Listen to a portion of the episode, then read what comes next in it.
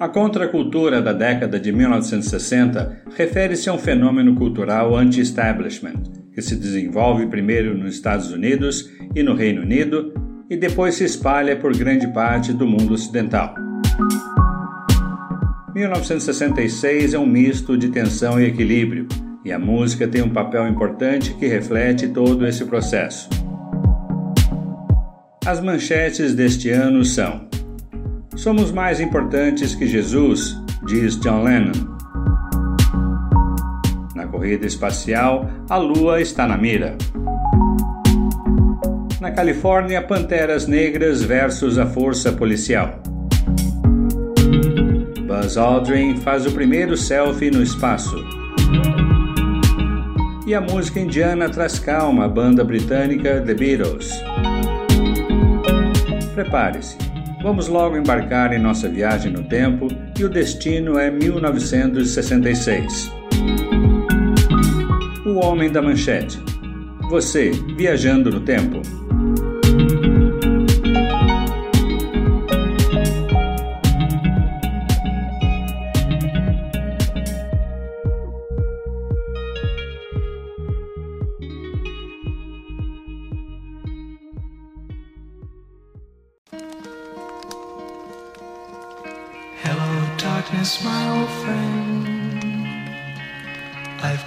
Começamos o nosso episódio 1966 na cidade de Des Moines, capital do Iowa. Estamos no Deluxe Hotel, na rua Locust 800. Faz frio lá fora nesta manhã do dia 1 de janeiro. Aqui no saguão principal tem uma enorme lareira. Acabamos de tomar o café da manhã e estamos escutando na rádio KIWA a canção The Sounds of Silence, da dupla Simon and Garfunkel.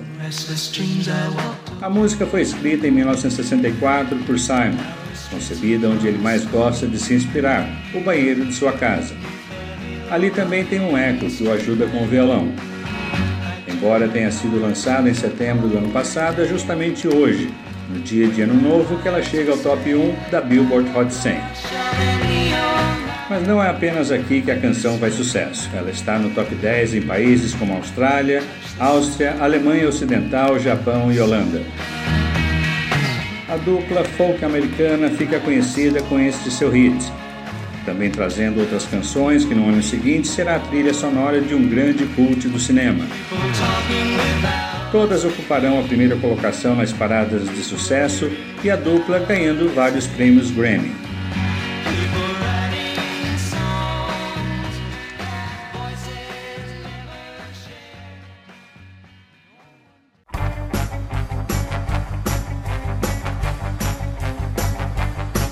Estamos em Madison, Wisconsin, nesse dia frio de menos 6 graus. Convidados pelo casal Oliver e Lucy Fairchild, vamos assistir ao primeiro episódio da nova série Batman, no canal ABC. Batman é estrelado por Adam West e Burt Ward, respectivamente Batman e Robin. É uma comédia de super-heróis e seus episódios têm 25 minutos de duração, exibidos inicialmente às quartas e quintas-feiras. A série vai trazer as hilariantes batalhas entre os heróis e seus arquivilões, o Coringa, Pinguim, Charada e Mulher Gato, por quem Batman tinha uma queda. I'm not afraid of you, Catwoman. I'm. I'm, uh. You're very beautiful, Catwoman. Yes. You're quite right. I am. Contudo, a dupla dinâmica vai trazer lições importantes para a criançada, como o uso do cinto de segurança no carro, fazer lições da escola, comer vegetais e beber leite. Santa Alegria Serão 120 episódios divididos em três temporadas a partir de hoje, dia 12 de janeiro, até 14 de março de 1968. A série é um dos maiores fenômenos da televisão em meados desta década.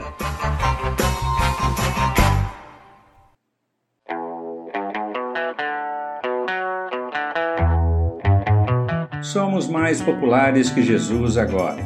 Não sei o que vem primeiro, rock and roll ou cristianismo. Palavras de John Lennon fora de um contexto que terá uma enorme repercussão. A coisa fica feia para a banda. Hoje é a edição de 4 de março de 1966 do London Evening Standard publicou um artigo sobre a personalidade do besouro Lennon. Artigo intitulado How Does a Beatle Live? John Lennon Lives Like This. Como um Beatle vive. John Lennon vive assim.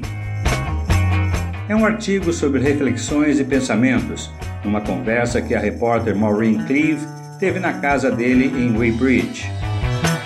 E ele se referiu a Jesus em analogia ao estrelato do The Beatles neste momento de sua vida. Logo nos Estados Unidos, boatos e rumores boca a boca se espalham entre as facções anti-Beatles. Os jornais torcem as manchetes e, de uma forma egocêntrica e ridícula, John diz que os Beatles são maiores que Jesus. Com isto, a indignação de muitos aflora de imediato, e a banda tem uma turnê naquele país que nem começou ainda. Para tornar as coisas ainda mais controversa, no dia 25 de março eles vão para uma sessão de fotos. Será conhecida como The Butcher Photo Session, ou numa tradução livre, a sessão de fotos do açougueiro eles lançam o álbum The Beatles Yesterday and Today. E na capa aparecem os não mais comportados besouros vestidos em aventais brancos com pedaços de carne, bonecas decepadas e com suas cabeças no colo. Nos Estados Unidos, algumas estações de rádio param de tocar as suas músicas. Muitos queimam seus discos publicamente, conferências de imprensa com a banda são canceladas e até a Ku Klux Klan faz ameaças ao grupo. Só em 20 de agosto, John Lennon vem a público para pedir desculpas pelo mal entendido. Não, a banda não acabou.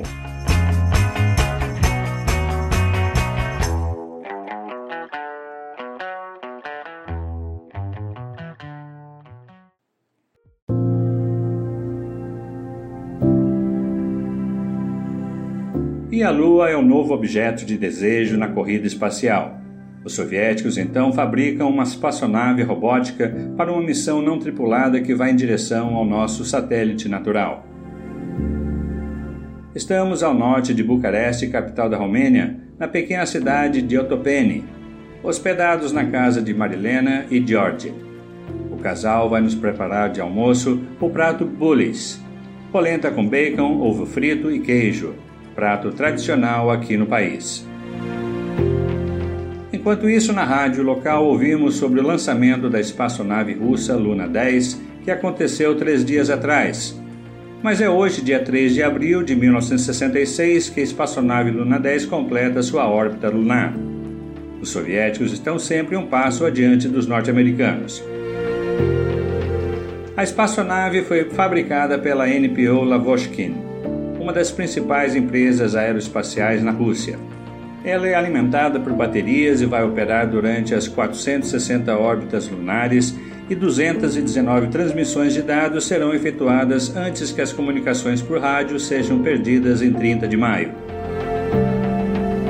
A Lua nunca esteve tão perto da Terra.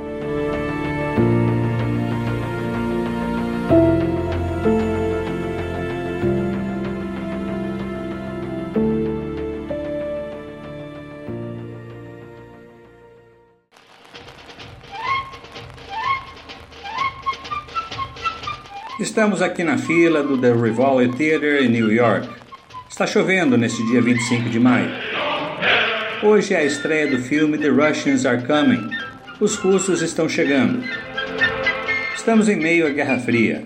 Ainda existe o temor de ataques soviéticos do uso de bombas nucleares.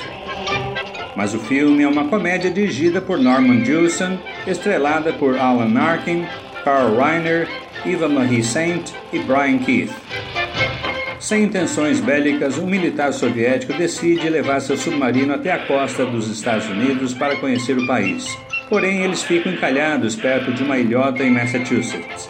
Ele tenta pedir ajuda, mas os moradores da pequena cidade acreditam estarem testemunhando uma grande invasão russa, levando o país ao pânico e quase provocando a Terceira Guerra Mundial.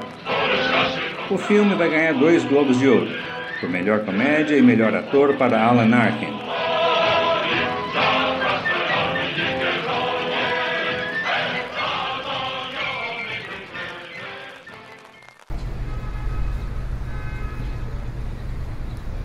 Antes de seguirmos para nossa próxima viagem, paramos para comer um cachorro-quente. Aqui pertinho da Broadway. Este aqui está sensacional. Estamos em frente à Colony Music Store. É a meca dos discos de vinil em New York.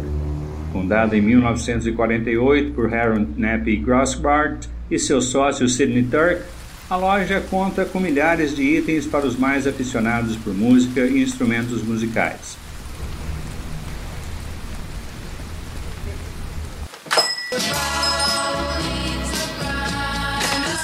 Esta loja será frequentada por Michael Jackson desde quando pequeno, quando estava no grupo Jackson 5, até a sua vida adulta. Dentro da loja, tudo que vemos são coleções intermináveis de álbuns de todos os estilos musicais.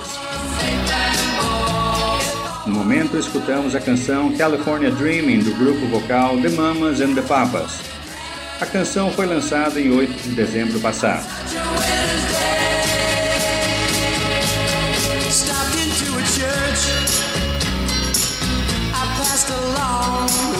Este talentoso grupo de folk rock jamais será afetado pela invasão britânica, especialmente pelas suas belas harmonizações vocais e pela sua participação na contracultura sessentista. O nome do grupo tem uma origem interessante. Ao assistirem na TV uma entrevista com integrantes do Hells Angels, motoqueiros apaixonados por Harley Davidson e que percorrem as rodovias americanas e canadenses, eles sempre se referiam às suas mulheres como mamas. Então sobrou papas para os rapazes da banda. Ainda chove aqui em New York em 30 de maio de 1966. Agora parece que a chuva é torrencial.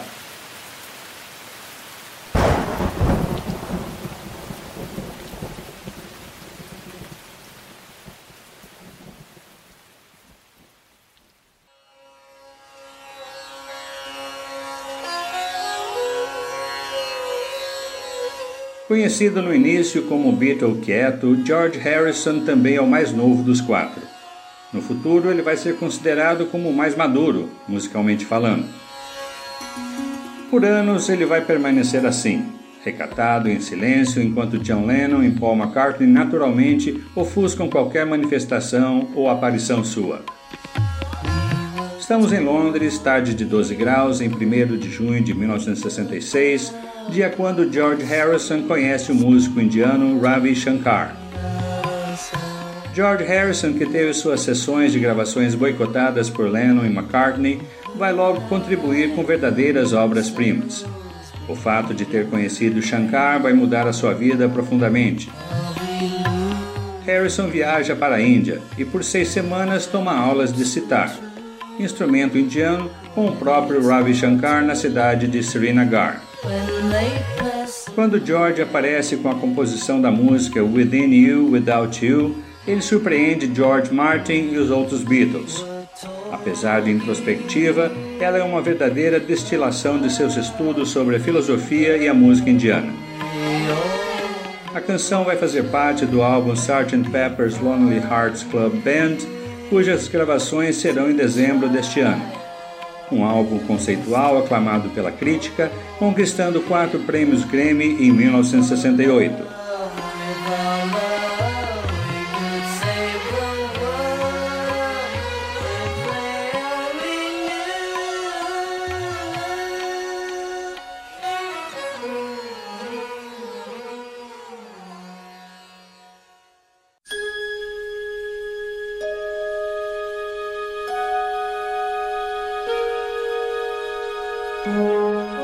E mais uma série de TV estreia hoje no canal NBC.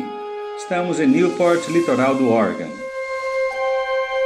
Dia 8 de setembro é um dia feliz para a família Miller, que adora ficção científica. É a série Star Trek Jornada nas Estrelas com William Shatner como capitão James T. Kirk, Leonard Nimoy como vulcano Spock e DeForest Kelly como Dr. Bones. A USS Enterprise já está no espaço, na nossa galáxia. Tudo se passa no ano terrestre de 2266, ou seja, 300 anos desta realidade. Seus 79 episódios, divididos em três temporadas, vão apresentar novas raças interplanetárias, além dos vulcanos, também os Klingons e os Sandorianos, entre outros. Vai tornar-se um cult não só nesta década, como também nas que virão, rendendo sequências com filmes, novas gerações da série, fanzines, convenções de tracks, colecionáveis e muito mais. Provavelmente foi esta série que inspirou celulares tipo Flip Open, usados pela tripulação da Enterprise, criado pelo artista Wah Chang. Além disso, destacamos o episódio 10 da terceira temporada, que vai ao ar em 22 de novembro de 1968. Icônico, ele vai mostrar o primeiro beijo entre um homem branco, o Capitão Kirk, e a Tenente Uhura, uma mulher negra interpretada por Celia Rose Gooding.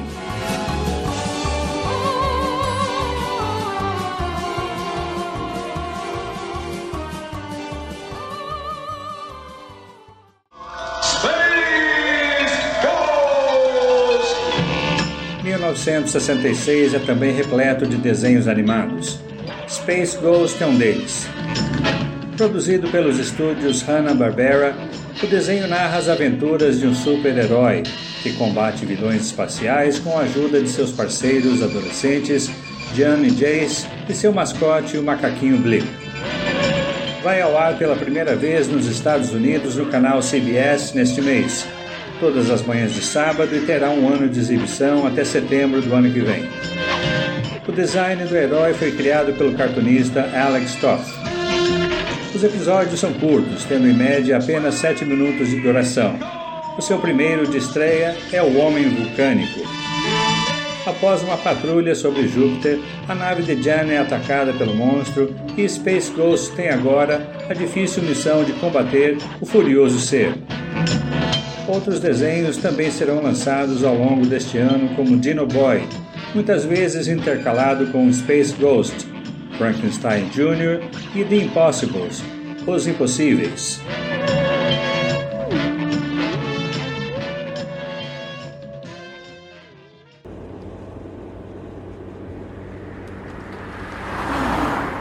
Saímos de Newport e estamos em direção a Portland. A distância é longa, são duas horas e meia de viagem.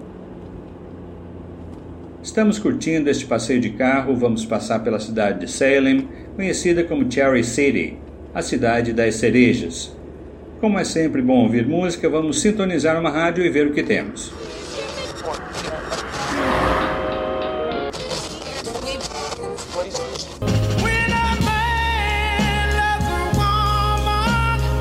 É o hit de Percy Sledge, When a Man Loves a Woman, composta por Calvin Lewis e Andrew Wright. Sua inspiração tem uma história real.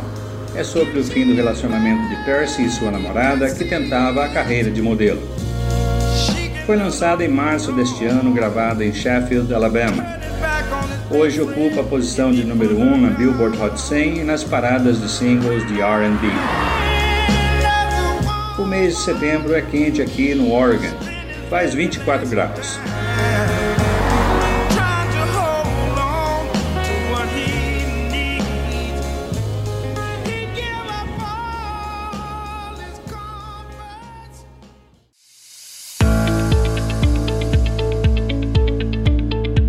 E mais um muscle car é lançado no mercado norte-americano, desta vez pela Chevrolet. Estamos em Detroit, Michigan, em 28 de setembro de 1966. A Chevrolet Motor Car Company lança hoje o Chevrolet Camaro, um carro esportivo que vem em resposta ao Ford Mustang no mercado faz dois anos. É mais uma opção para aqueles que desejam um carro que proporcione emoção muito mais que um sedã familiar pode oferecer. O palco construído para o seu lançamento é um hotel quando a imprensa automobilística foi convidada para o seu anúncio. Pete Estes, presidente da companhia, foi indagado pelos jornalistas sobre o significado da palavra Camaro. Segundo ele, seria mais um automóvel cujo nome começa com a letra C, como todos os demais: Chevelle, Corvair, Chevy e Corvette e que Camaro significa camarada, amigo, como todo bom carro deve ser para o seu dono. mas o nome tem origem duvidosa e não parece ser parte de língua alguma. E os executivos então complementam. Significa um animal pequeno e cruel que come Mustangs. O carro vai ser um sucesso, tal qual o Ford Mustang, o seu maior rival ao longo da história dos automóveis. Check it out and you'll agree. Camaro's low price gives you more car and more driving fun than anything you've tried before.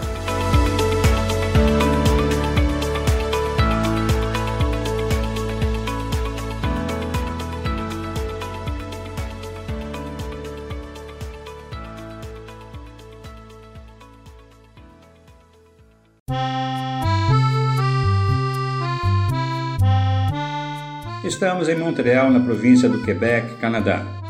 Hoje, dia 14 de outubro de 1966, Le Métro de Montréal, a linha de metrô da cidade, é inaugurada. Operado pela Société de Transport de Montréal, a STM, na sua viagem inaugural temos a presença do prefeito Jean Drapeau. Os projetos iniciais remontam ao ano de 1910. Sua construção teve início em 1962, antes da cidade de Montreal ter sido escolhida como anfitriã da Feira Mundial, a Expo 67, que vai acontecer no ano que vem. A partir de hoje, as primeiras estações da linha 1 verde e a linha 2 laranja entram em funcionamento. No ano que vem, a linha 4, a mais importante da cidade, que transpõe o Rio São Lourenço, vai ser inaugurada em abril. O metrô de Montreal foi inspirado no de Paris, que utiliza trens com rodas de borracha e soluções arquitetônicas semelhantes. O metrô de Montreal não tem a linha 3. Embora houvesse planos para construí-la em trajeto turístico de 15 estações, terminando na cidade de Cartierville, o projeto será abortado no ano que vem em favor da linha 4, mais importante.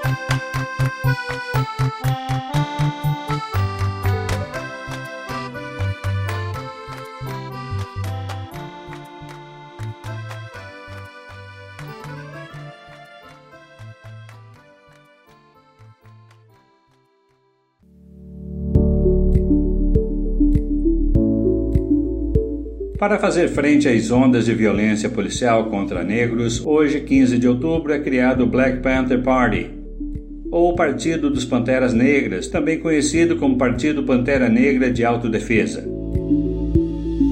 Estamos em Oakland, na grande São Francisco, Califórnia. E esta organização urbana socialista revolucionária foi fundada por Bob Seale e Hugh Newton, com o intuito de monitorar o comportamento dos oficiais do Departamento de Polícia de Oakland, desafiando a sua brutalidade. Mas o grupo não se limita a patrulhar e defender-se das discriminações e violência. Eles têm uma variedade de programas sociais comunitários, como prover café da manhã grátis para crianças e clínicas de saúde da comunidade abordando a injustiça alimentar. Os Panteras Negras matriculam membros em toda parte, mas tendo maior adesão aqui em Oakland, seguido de New York, Chicago, Los Angeles, Seattle e Filadélfia. Edgar Hoover, diretor do FBI, considera o partido como a maior ameaça à segurança interna do país e conduz um programa para desacreditar os Panteras, uma contra-espionagem de vigilância para minar a liderança deles, Posteriormente, o programa será acusado de assassinar membros dos Panteras. O Partido dos Panteras Negras será a organização de movimento negro mais influente do final desta década. Contudo, serão considerados mais criminosos que políticos. Sua luta é contra a segregação racial e o alistamento militar obrigatório, o que desagrada a muitos.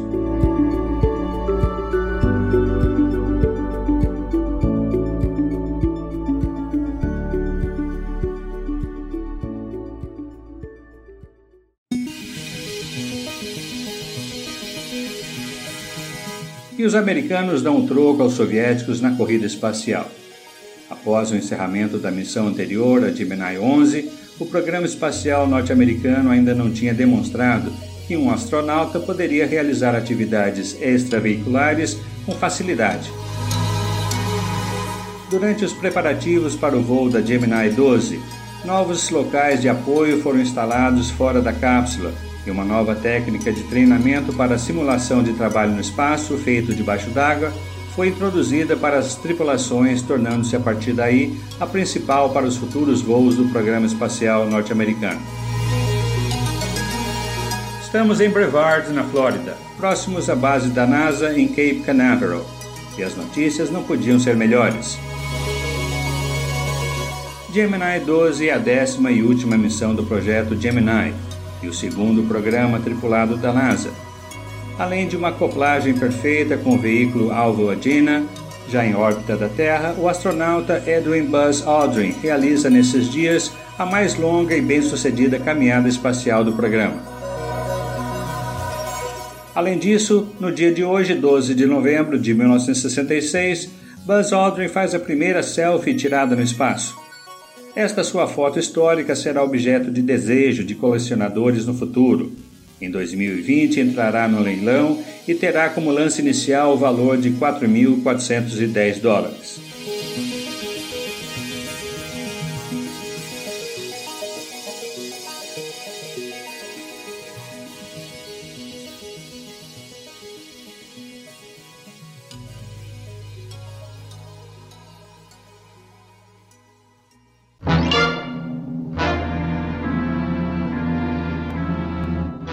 Toronto, Canadá, estamos hospedados no Gladstone Hotel. Com uma linda fachada em tijolos vermelhos, suas janelas arqueadas são um detalhe à parte. Construído em 1889, faz dois anos que é de propriedade da família Appleby. 1966 é um ano de muitas surpresas na TV.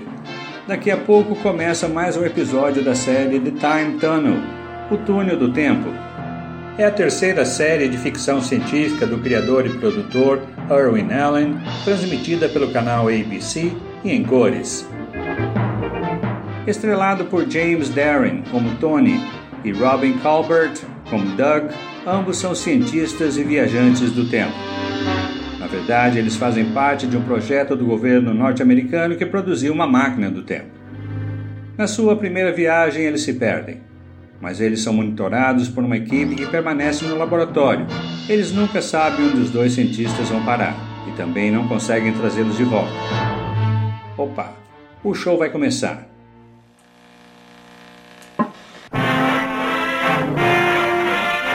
This is an ABC color presentation. The Time Tunnel.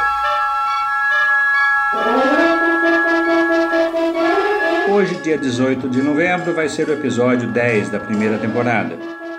Tony e Doug são transportados para o ano de 1793 em Paris, bem no meio da Revolução Francesa, durante o Reino do Terror, título do episódio. A série, que apesar de alguns erros com datas e nomes ao longo das viagens dos dois cientistas, vai ganhar um prêmio Emmy no ano que vem, como também uma legião de fãs ao longo do tempo.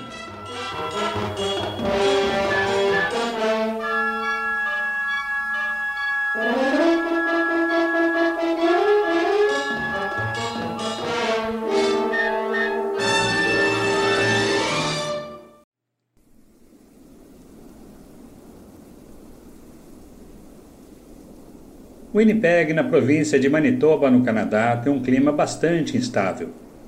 Hoje de manhã fazia sol, mas agora a temperatura caiu e está começando a nevar aqui fora.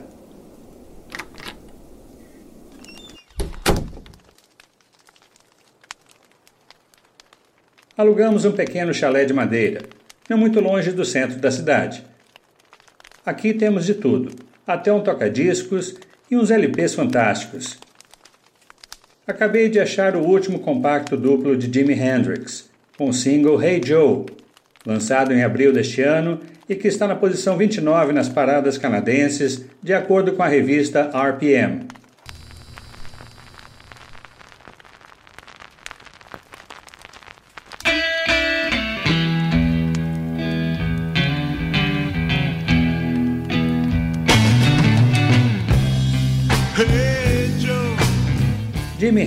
Hendrix é ainda uma figura nova no contexto musical. Em New York, ele tem uma banda, The Blue Flames. Lá ele conheceu Frank Zappa, que apresentou a ele o pedal Wah Wah. de efeito sonoro que Hendrix vai se tornar um mestre notável, tornando parte integrante de sua música.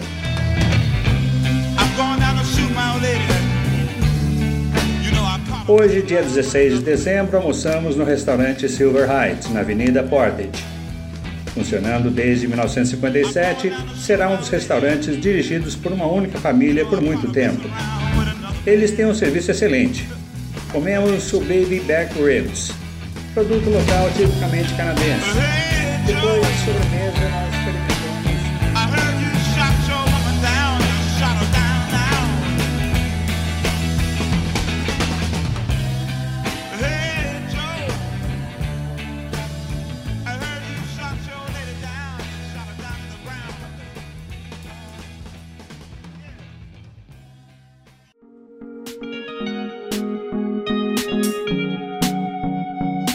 E assim terminamos a nossa viagem ao ano de 1966. Vimos que outros também viajam no tempo, mas nós não nos perdemos, estamos voltando à nossa realidade presente. Obrigado por acompanhar este podcast. Para uma melhor imersão nas nossas manchetes, não esqueça de que os fones de ouvido são uma boa ferramenta. Ano de 1967 será tão emocionante como este e você vai estar comigo, lógico. O Homem da Manchete. Você, viajando no tempo.